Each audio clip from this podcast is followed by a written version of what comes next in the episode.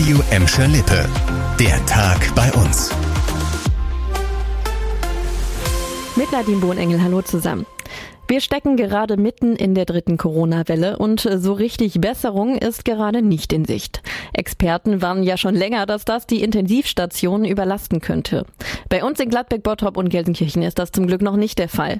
Die Lage ist angespannt, aber noch nicht am Limit, sagt auch Dr. Jochen Jordan, ärztlicher Direktor des St. Marien Hospitals in Gelsenkirchen-Bur. In diesen Tagen ist es zum ersten Mal so, dass mehr als 50 Prozent der Stationen mit Covid-Patienten belegt sind.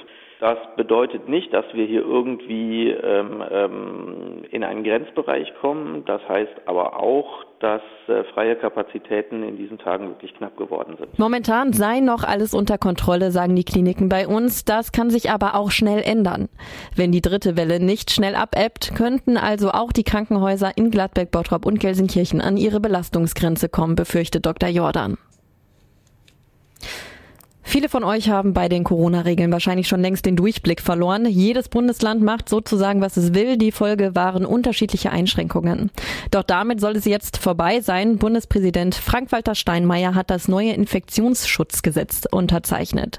Teil des Gesetzes ist die umstrittene Corona-Notbremse mit bundesweit verbindlichen Regeln. Das heißt, wenn in Gladbeck, Bottrop und Gelsenkirchen an drei aufeinanderfolgenden Tagen die sieben Tage Inzidenz von 100 überschritten wird, treten automatisch bestimmte Maßnahmen in Kraft.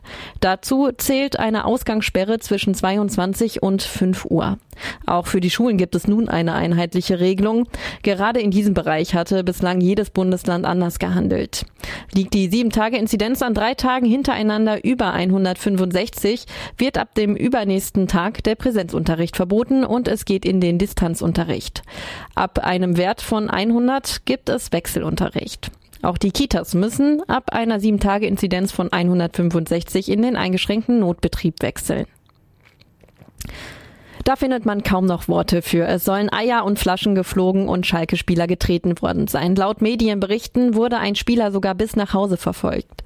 Die Gelsenkirchener Polizei will mit einer Ermittlungskommission die Vorfälle an der Feldhins Arena in der Schalker Abstiegsnacht untersuchen. Es gehe darum, die Ereignisse lückenlos aufzuklären, sagte heute ein Polizeisprecher.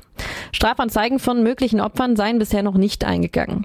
In der Nacht auf Mittwoch hatten bis zu 600 Schalker Anhänger an der Arena den Mannschaftsbus empfangen, als er von dem Abstiegsspiel in Bielefeld kam.